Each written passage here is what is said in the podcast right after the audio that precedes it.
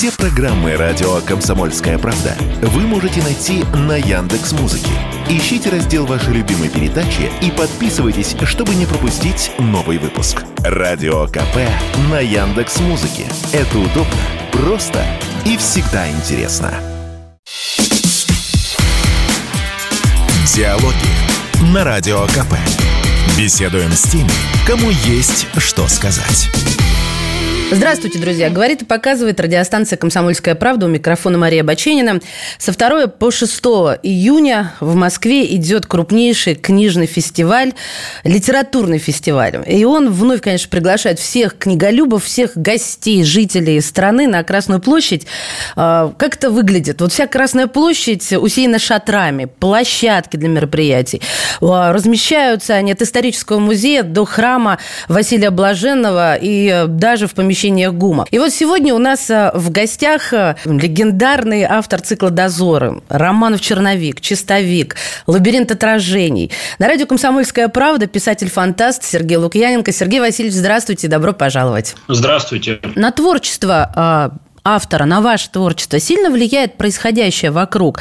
А, и если да, то как? Потому что я, насколько поняла, возможно, я не так поняла, поэтому такую делаю сноску.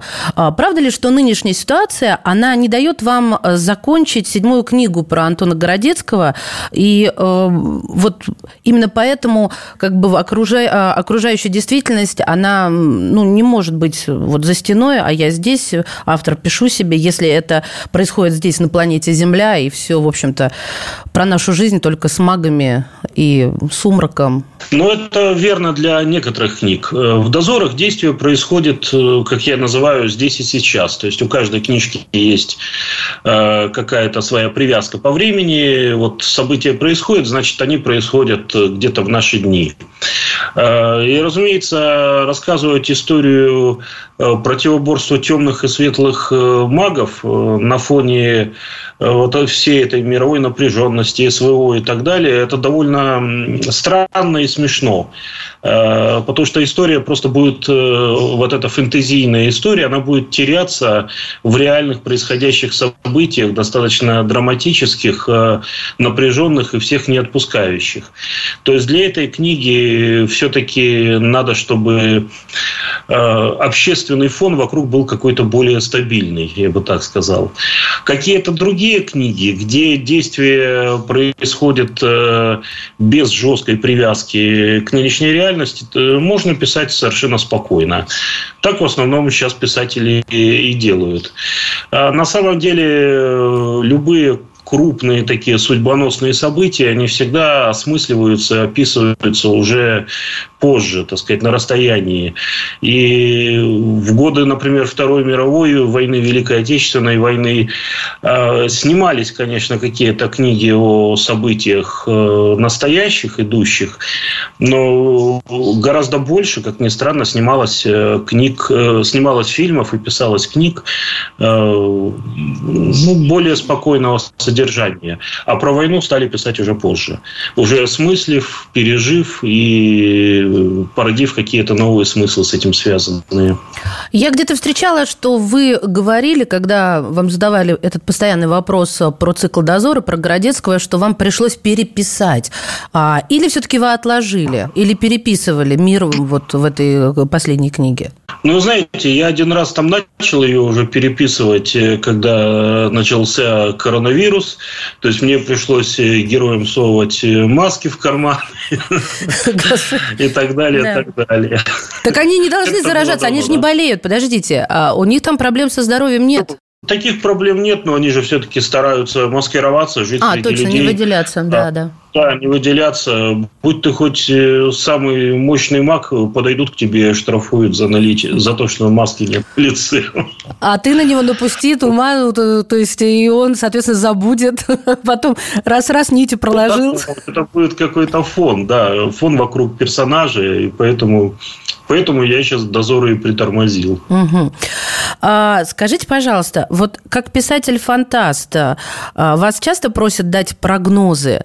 А, А, ну, потому что ну, все же говорят, что вы, а, я имею в виду писатели-фантасты, некие такое собирательное. А, если вас попросить, давайте так конкретно, что я стесняюсь. Вот три сценария, как будут разворачиваться события к концу 23 года. Здесь и сейчас, 23 год, к концу. Тут, знаете, есть такая не то что примета, но какое-то, может быть, суеверие, скорее, что э, озвученный прогноз э, обычно не сбывается. Во всяком случае, у фантастов такое, такое бытует мнение. Поэтому, если я озвучу прогноз, который э, я считаю наиболее реалистичным, э, то я буду бояться, что он не сбудется. Вот. А озвучивать другие варианты не хочу, потому что они мне нравятся меньше. Я скажу так, на мой взгляд, э, э, к концу 23 года ситуация еще не успокоится полностью, но будет уже более ясной, более спокойной для нас, для России.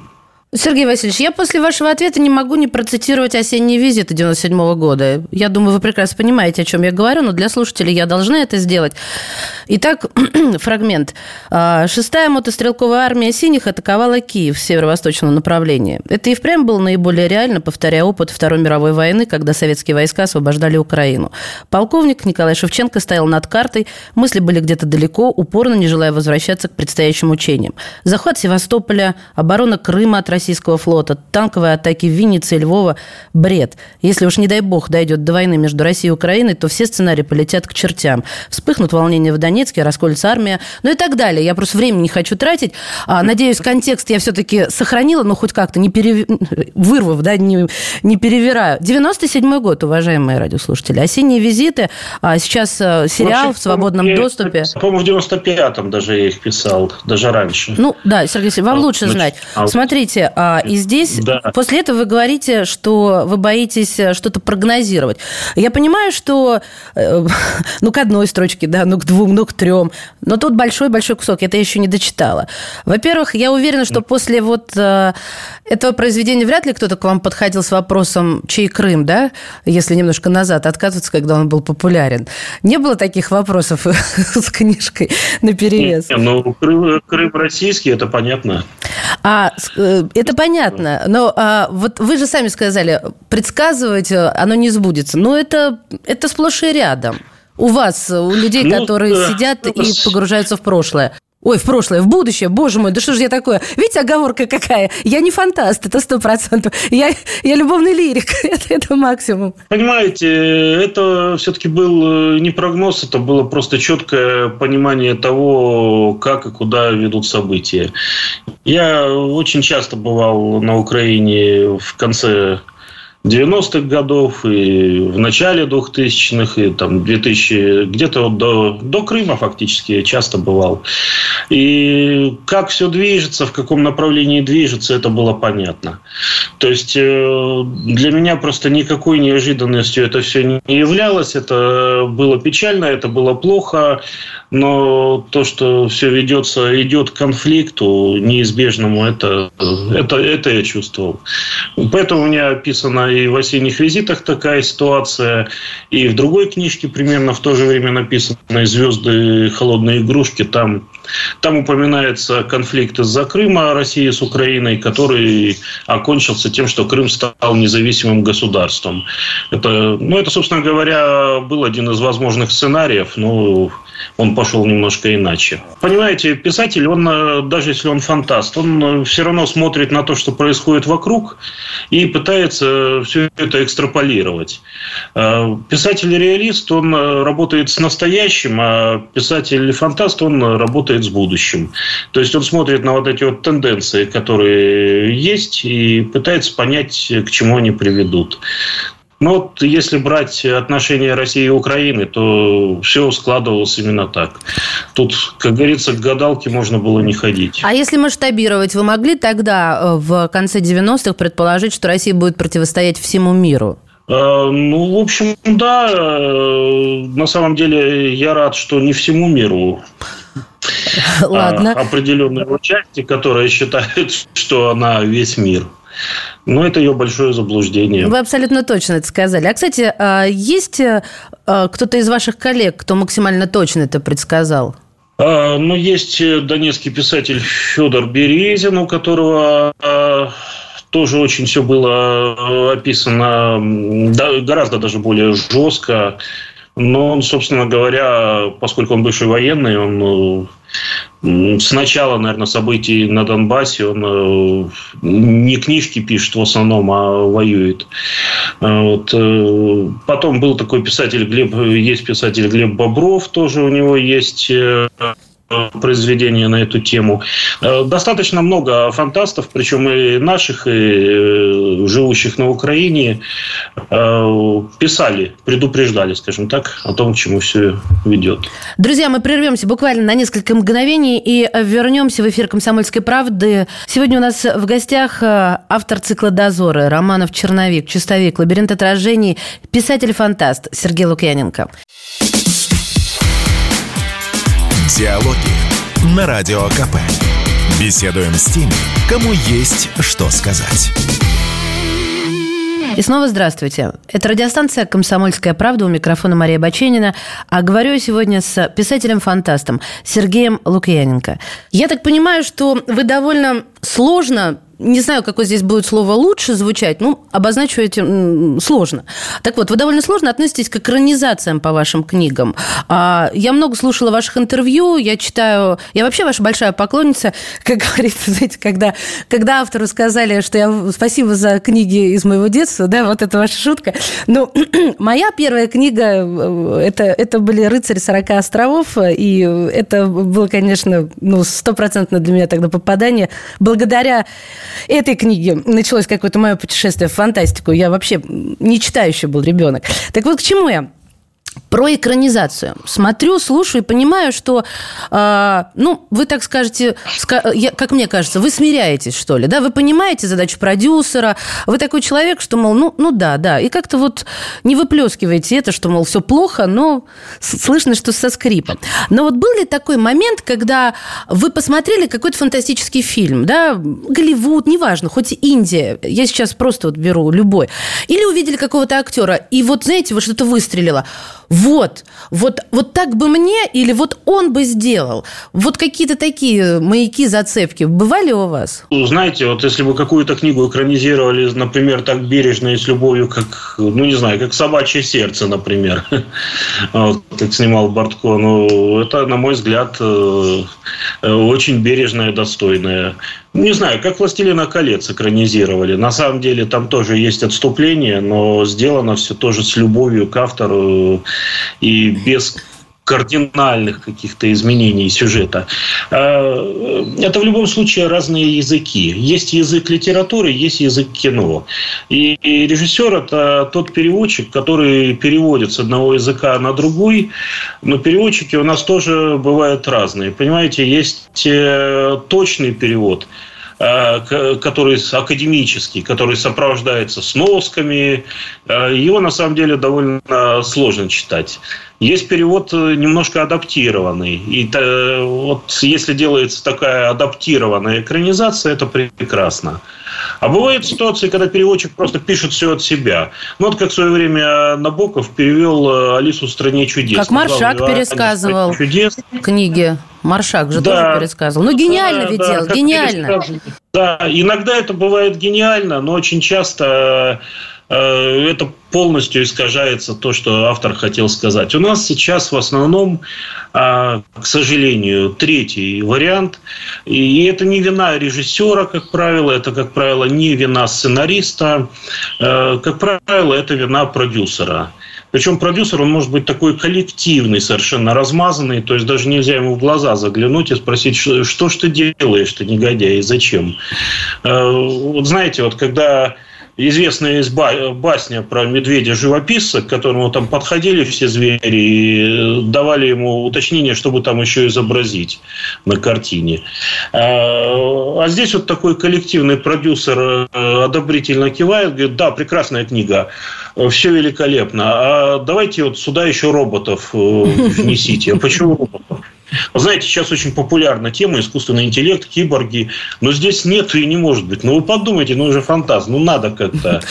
Вот. Но вы же роботов даже из яиц Фаберже сумели как-то сделать. Я когда это увидела, так я думаю, ну вот как это? Ну вот откуда это у человека в голове может возникнуть? Ну, честно, я сейчас вот не пытаюсь кокетничать или что-то. Меня просто восхищает, а в принципе, вот такого рода взрывы, вспышки, я не знаю, сверхновые, откуда это берется, возникает, снится. Ну, извините, пожалуйста, за мою излишнюю эмоциональность, просто я когда это увидела, я, я сначала фотокарточку, конечно, увидела, ну, вот эту картинку на странице, я сначала даже не поняла, понимаю, что, ну, извините, все, мы, мы от этого, а то я вас отвлекаю, да, своими эмоциями. То есть они все-таки уводят какие-то вот неуважительное, получается, какое-то отношение небережное к тексту. Да, как правило, продюсер, э, продюсер прочитал несколько книжек популярных, он посмотрел какое-то количество фильмов, и вот он за все это хватается.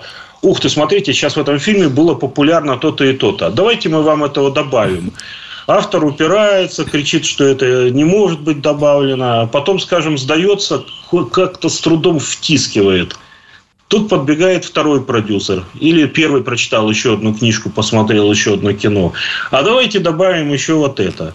И начинается. И через какое-то время там остается в лучшем случае имя главного героя. Э, вы знаете, это, причем это всегда, это вечная история, это не наша даже головная боль. У Карла Чапика есть э, рассказ, называется «Как делается кино». И я его даже беру и периодически там раз в год, в два года публикую где-нибудь в соцсети, когда меня особенно вот так вот где-то прижмут продюсеры, я его публикую, потому что там описывается ровно такая же картина. Начало 20 века у писателя покупают права, а далее начинают э, его роман перелицовывать, переделывать, и в конце не остается ничего. Я не успела тогда э, доспросить э, про Зеленского, поэтому, с вашего позволения, к нему вернусь. А, ну, вот э, в, в системе съемок. А если его воспринимать и рассматривать как персонажа, для вас он какой? Космический, трагический, ну или просто абсолютный злодей, робот злой? Марионетка в театре кукол, собственно говоря. Карабас-барабас, Пиноккио, да? Я... Нет? Ну, Карабас-барабас, ну, наверное, там... Э, Карабас-барабас не, не там сидит. Вот, а он, ну как, он марионетка, которая что-то из себя изображает.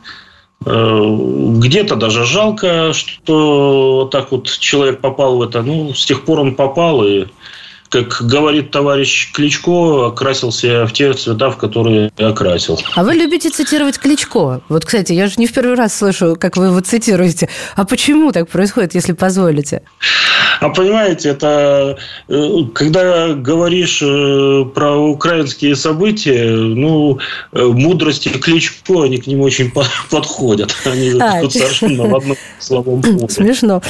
А, ну, тогда хорошо, вопрос. А, как вы считаете, есть есть кто-то... Нет, я, наверное, по-другому построю. Кого бы вы хотели увидеть во главе Украины? Знаете, это вопрос очень сложный, потому что, э, во-первых, я никого бы не хотел там увидеть, как и самой Украины. Достаточно. Потому что мне э, Украина, она изначально формировалась и формируется как антироссия. То есть пока существует Украина, э, она будет выступать, к сожалению, как антироссия. Ей надо переформатироваться полностью, ей надо абсолютно э, сменить себя, включая и название, и все остальное, и территории, для того, чтобы создать какое-то такое государство, которое, так сказать, они хотят создать не в качестве такого антагониста России, противника и ненавистника, а в качестве государства, которое что-то из себя хочет представлять и жить своей жизнью. Это совсем уже другое государство будет. И пока нет этой персоны, Может, которая могла бы возглавить такое государство, которое вы только что описали. А там, понимаете, э, само существование Украины построено на антагонизме э, России, России к сожалению. Поняла. Поняла. Поэтому кого там представь, э, там стояли при советской власти множество различных как бы коммунистов, интернационалистов и так далее. Потом едва распался Советский Союз, э, они стали писать книги «Украина не Россия» и кричать про то, как их, оказывается, угнетали 10 тысяч лет подряд злые москали. Именно так. Ну, это неизбежный процесс. Сергей Васильевич, возможно, мне кажется, но э, в ваших романах порой обычный человек, я бы даже сказала, маленький человек, вот подчеркиваю, а, становится центром галактики, галактики произведения, и от него начинает зависеть жизнь а, многих других людей. Ну, допустим, в произведении «Прыжок» от маленького космического корабля а, тоже зависит очень многое. И вот сейчас кто этот человек в нашей с вами системе, о котором мы говорим, Россия, Украина, Россия в, на таком, вот, в, в таком сложном моменте историческом? А, кто это человек, от которого обычный, смертный, от которого вот это все зависит? Есть такой?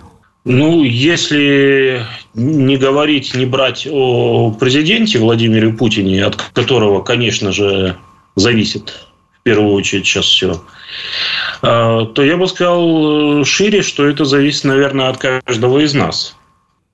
А вот здесь поподробнее. что, ну, а что, собственно говоря, поподробнее? Любая политика, любое государство – это результат, э, так или иначе, это результат желаний, воли, стремлений всех людей, которые его населяют.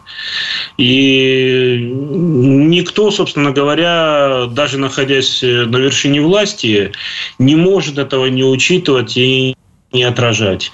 Поэтому как мы настроены сами, как мы видим свое будущее, явно или неявно, через голосование, через опросы общественного мнения, через э, что-то еще, но все равно общее мнение, оно приводит к тому, что формируется позиция государства и формируется будущее. Ну, в первую очередь, будущее нашего государства. Э, меня не так сильно волнует будущее других э, стран, пусть они меня за это простят, но я предпочту беспокоиться в первую очередь за Россию. Друзья, мы прервемся буквально на несколько мгновений и вернемся в эфир «Комсомольской правды». Сегодня у нас в гостях э, автор цикла «Дозоры» Романов «Черновик», «Чистовик», «Лабиринт отражений», писатель-фантаст Сергей Лукьяненко. Диалоги на Радио КП. Беседуем с теми, кому есть что сказать. Мы возвращаемся в эфир. Это радиостанция «Комсомольская правда». У микрофона Мария Баченина, а в гостях у нас сегодня писатель-фантаст Сергей Лукьяненко. Да, будем э, любить свою страну, будем э, делать ее сильнее, все будет хорошо. Э, захотим в очередной раз э, все переиграть, сказать, придите, владейте и управляйте, ну, совсем будет плохо. Ну, то есть, на ваш взгляд, нам сейчас не хватает вот этого единства, единения? Конечно, конечно, потому что у нас даже э, патриотические силы, как мы их э, называем, даже они очень сильно расколоты внутри себя.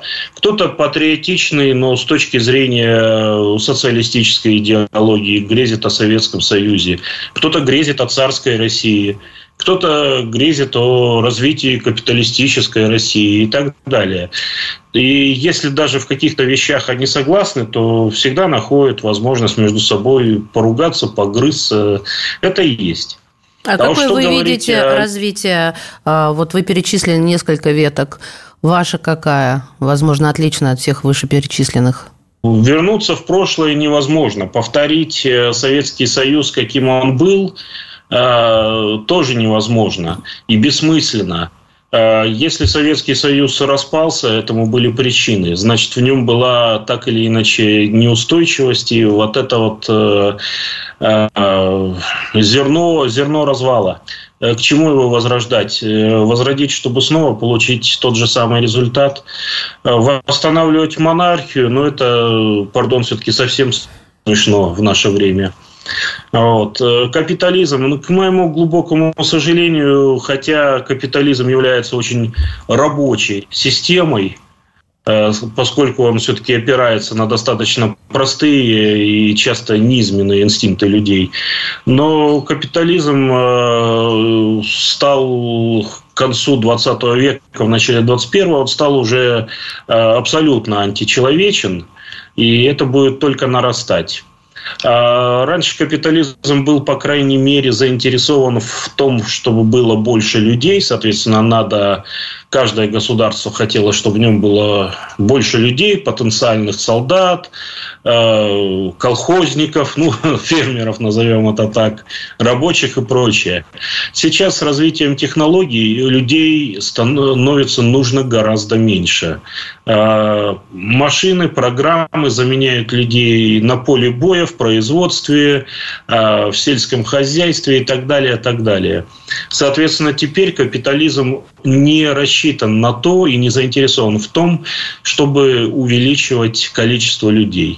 Отсюда вся зеленая повестка, а, пропаганда тех или иных видов э, сексуальных отношений, которые не приводят к появлению детей, росту количества населения, а, пропаганда, скажем так, какой-то изолированности социальной и прочее, прочее. То есть капитализм сейчас настроен на то, чтобы на Земле осталось, остался действительно там золотой не миллиард, а там золотые 50 миллионов или 100. Ну, плюс какое-то количество э, людей, копошащихся в остальных странах и полностью подчиненных этому золотому полумиллиарду, назовем его так. Вот. Мне это представляется неправильным, потому что это такое закукливание совершеннейшее человечества и остановка его развития, по сути. То есть, по сути, капитализм сейчас э, стремится к тому, чтобы вывести расу бессмертных правителей, я говорю причем на полном серьезе, э, тем или иным способом, через трансгуманизм, через перенос сознания в электронные э, какие-то системы, через клонирование тел, через генную инженерию и прочего. И как только это произойдет, то ситуация с точки зрения правящей такой олигархической верхушки мировой, она станет совершенно идеальной. Мы будем жить вечно, а вы будете перед нами, как говорилось в старом фильме, делать ку три раза. Вот. Поэтому капитализм тоже никакой не вариант. Он э, современный капитализм, он антигуманистический, по сути. Вы вот сейчас описали такую вещь, от которой по мне мурашки побежали. Я все время думала, но ведь самая большая проблема – это то, что власть невозможно удержать вечно по причине того, что человек не вечен. А вы смотрите, вот это, вы начали вот эту проблему и пытаются решить. Может быть, даже где-то уже в экспериментальных э, лабораториях. Э, ур, угу. уровнях лабораториях решили. Сергей Васильевич, так может быть тогда правильно, что стать некой автономией, а, пусть немножечко мы откатимся назад, а, хотя сейчас говорят, вот экономически, индустриально это невозможно, потому что слишком сильные связи, и вот, ну, это когда разговоры начинают вестись а, в сфере санкций и так далее.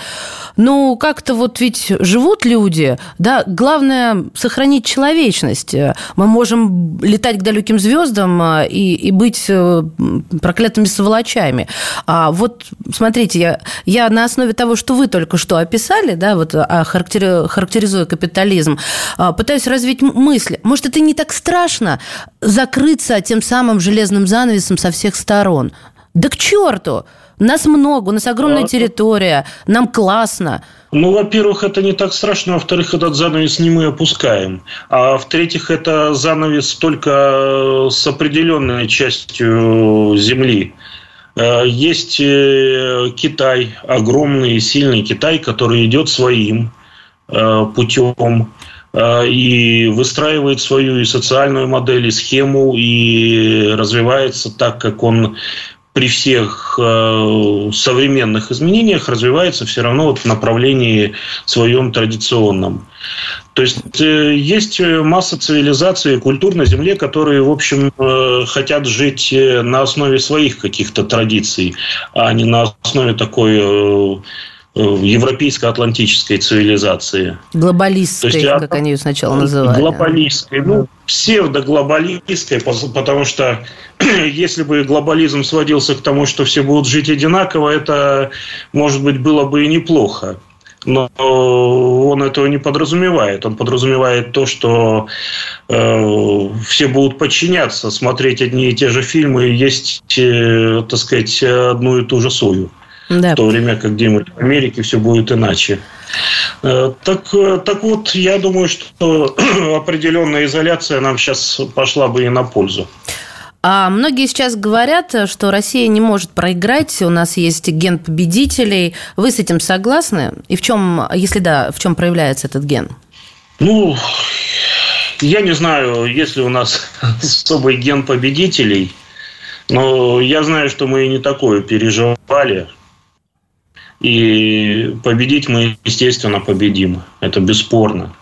Просто хотелось бы, чтобы это произошло без каких-то лишних жертв, причем э, не только наших, но и тех, кто там, тех обманутых русских людях, которые сейчас живут на территории Украины и уверены, что правы они. Потому что, собственно говоря, народ-то мы, конечно, один, но просто часть народа переформатирована. Это, знаете, как у Толкина э, в свое время э, он описывал же, что орки – это те же самые эльфы, только которые были отравлены, изменены и искажены. Как почангелы я говоря, всегда воспринимала.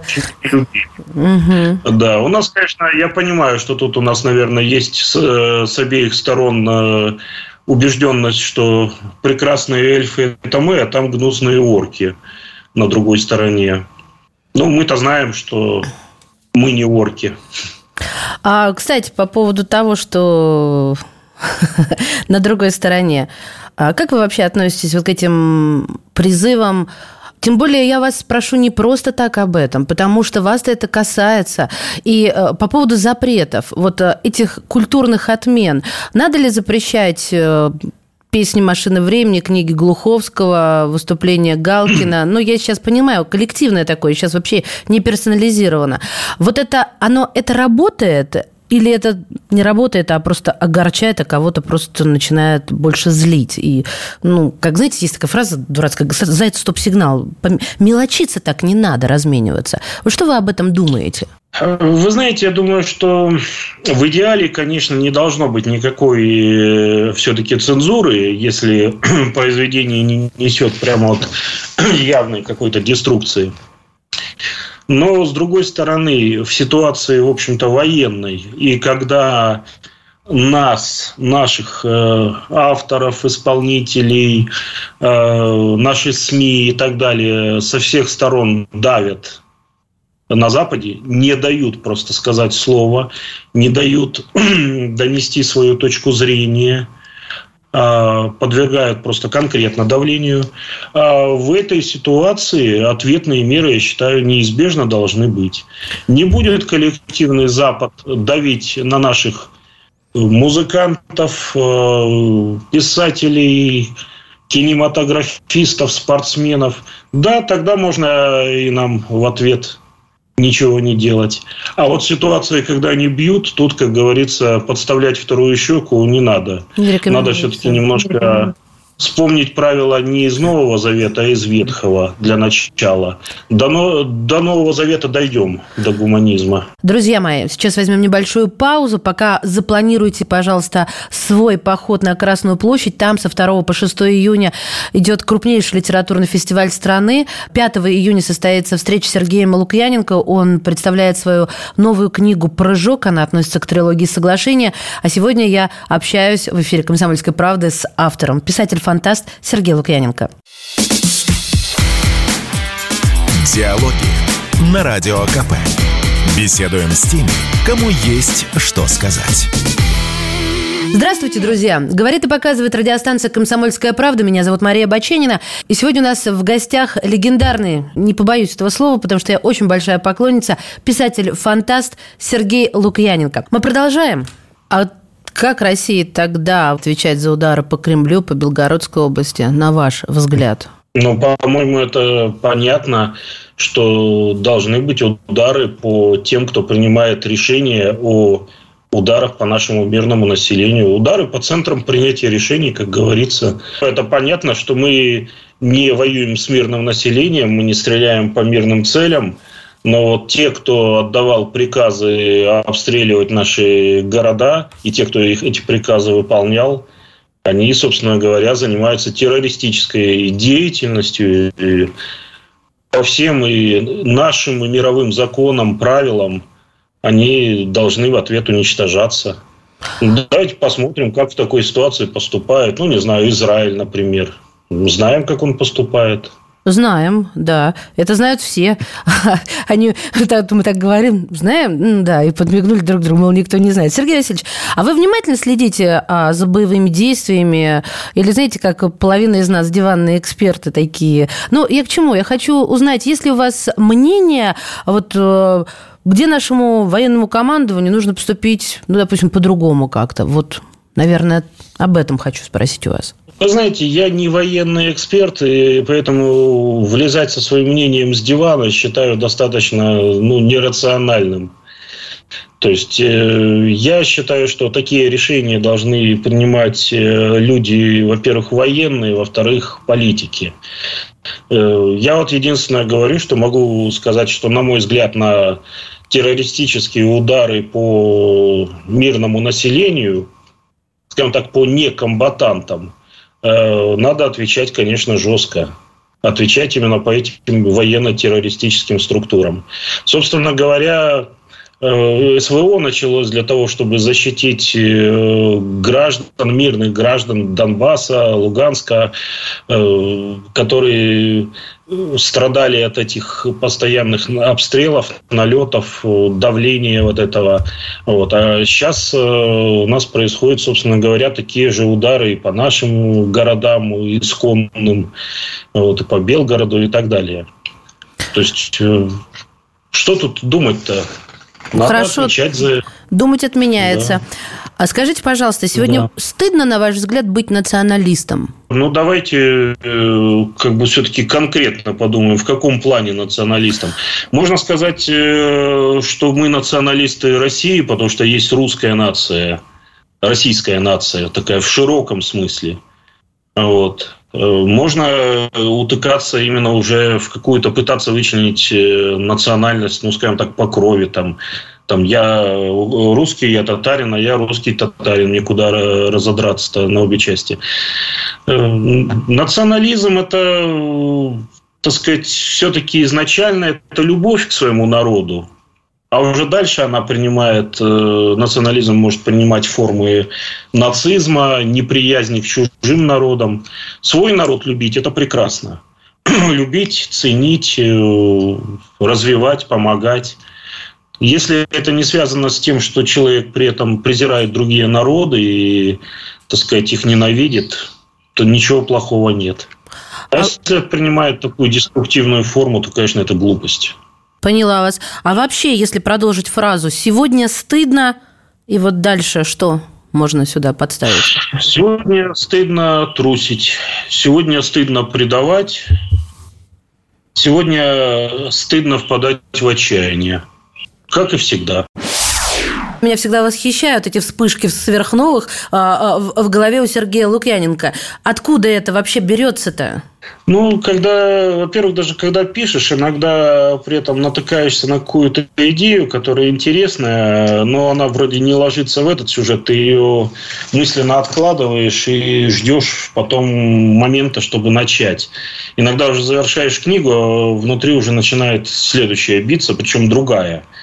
То есть ты понимаешь, что хочешь рассказать другую историю. Понятно. Ну вот когда книга завершена, вот я сейчас написал, кстати, новый роман, через какое-то время он выйдет, э, называется «Форсайт». Ну и вот я его дописал, и сейчас несколько так недель э, хожу, прокручиваю сюжет, который есть в голове, он такой еще не до конца оформленный, и главное, главное, нужно поймать героя. Я пока героя не вижу, который там будет действовать.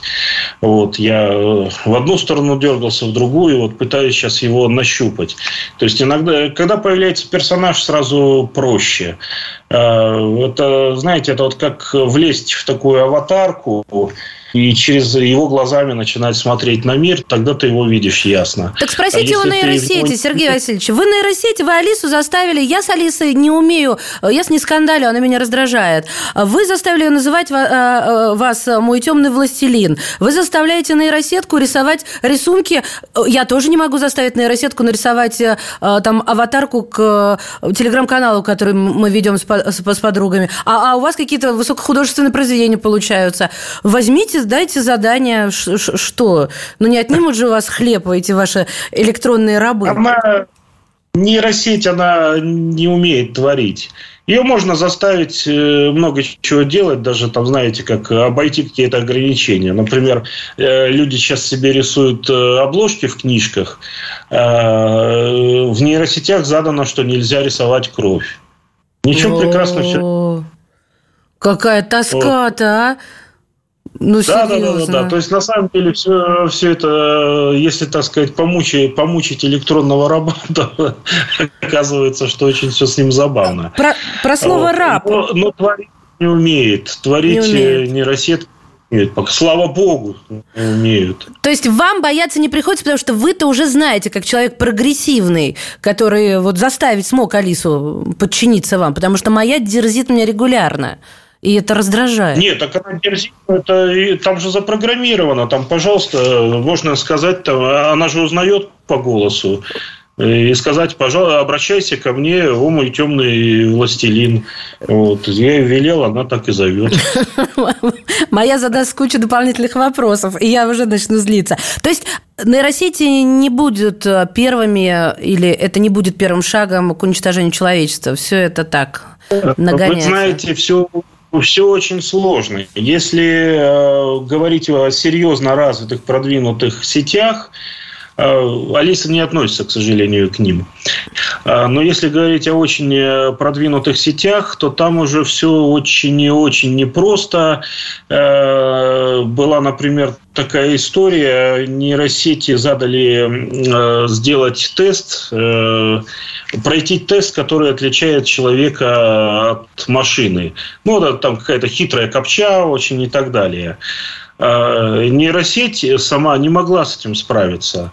Но она забралась э, в какой-то чат, Форум, форум, я знаю эту историю, попросила, форум, да, да, да. Попросила помощи, говоря о том, что плохо, плохо видит, надо капчу пройти. Вот. И это уже начинает пугать. Э, то есть, по мнению целого ряда людей, хорошо в этом разбирающихся, э, нейросети, они, да, они опасно подошли к пределу создания разума. Э, это будет совершенно нечеловеческий разум, это будет э, что-то очень нам непонятное, очень от нас далекое, но по сути им пока не хватает только понимания того, чего они хотят. То есть они уже очень много чего могут, но они ничего не хотят сами. Вот если у них появится цель, если у них появится целеполагание, то все может стать достаточно эм, сложно. То есть они такие конкуренты той самой верхушки, которая ищет бессмертие, потому что власть у нее уже есть. Да, во многом, во многом.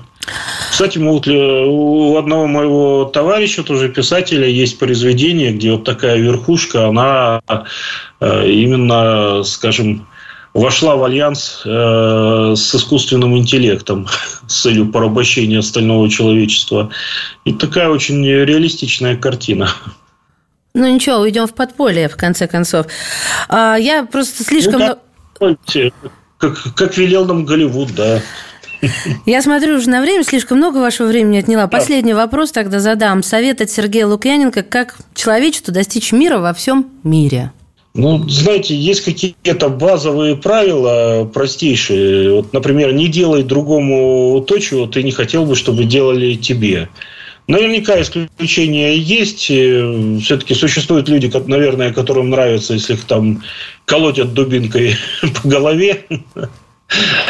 Но все-таки, в общем и целом, э, не делайте зла другим, не делайте другим плохо, и все будет хорошо. Не стройте свою жизнь, свое общество на том, что вы кого-то ненавидите, а стройте на том, что вы кого-то любите. Это основное. Сергей Васильевич, спасибо вам огромное за терпение. Э, я просто все понимаю, как э, у вас сейчас мало времени и как много людей с вами хочет пообщаться. Всех наших слушателей призываю отправляться на Красную площадь. Э, там со 2 по 6 июня. А Сергей Васильевич там будет 5 правильно? Я не, не соврала. А, да, да, и это, как всегда, лучше приходить заранее, потому что подобраться к Лукьяненко – это очередной лабиринт отражений. Последний. Каждый раз новый новая часть. А, Сергей Лукьяненко сегодня был в эфире радиостанции «Комсомольская правда». Спасибо вам от всего сердца. Благодарю. Спасибо. Диалоги на Радио КП. Беседуем с теми, кому есть что сказать.